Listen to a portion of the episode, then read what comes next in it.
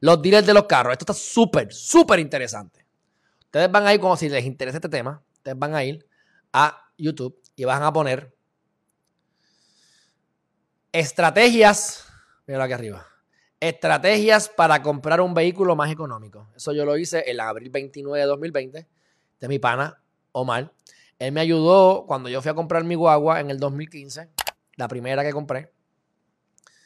Este, que mi esposa me la quitó y después me la chocó y después me la entregó y me la dejó tirar. Choca. Esa, ya la vendí. Este, pues él me enseñó cómo comprar un carro. Yo fui allí, yo nunca había comprado un carro, un carro nuevo, la realidad siempre había tenido un carro usado.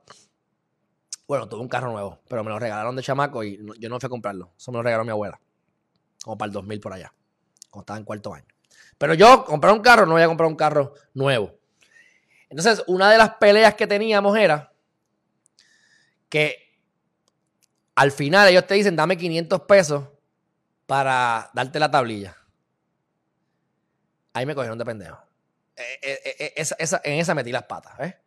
Y di los 500 pesos y me dieron la tablilla. En el segundo, déjame ver aquí.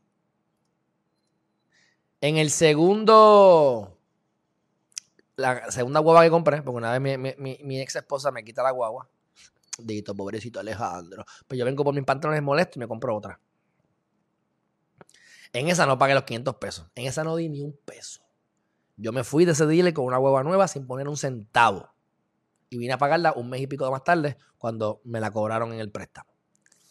Y ustedes van a hacer lo mismo. Ustedes van a ver ese video, estrategias para comprar vehículo, y ustedes van a ver. Ahora, el caso del apelativo establece, y van a mandan el caso de nuevo para, para instancia, que hay sobre 50 concesionarios que están haciendo unos cargos indebidos a las personas.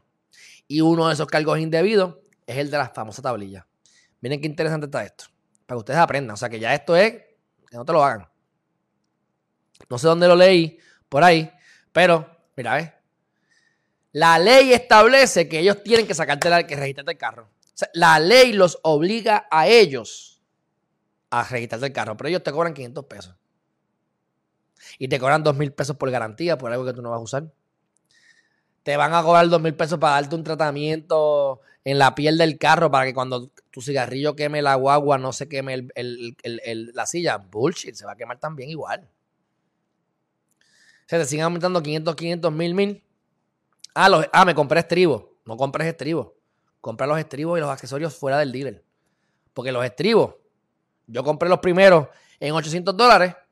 Cuando los monté, donde los monté, cuando me compré la segunda guagua, voy al mismo sitio directamente. Y de 800 me cobraron 400. Así que yo pagué por la primera guagua el doble por los estribos, más vino en el préstamo. Así que se paga con intereses por 5, 6 años, o 4 años, 3 años, lo que sea, 5 años. Así que hay muchas estrategias. Pues, ¿qué están diciendo? No puede estar cobrando eso. Así que me parece bien interesante. No se dejen engañar. Compren carro cuando vayan a comprar, pero salgan del dealer sin dar un peso y vayan el día 29, el día 30, el día 31. Para que estén desesperados porque quieren cuadrar la nómina. Porque si los vendedores no cumplen con la cuota por tres meses corridos como norma general, te despiden.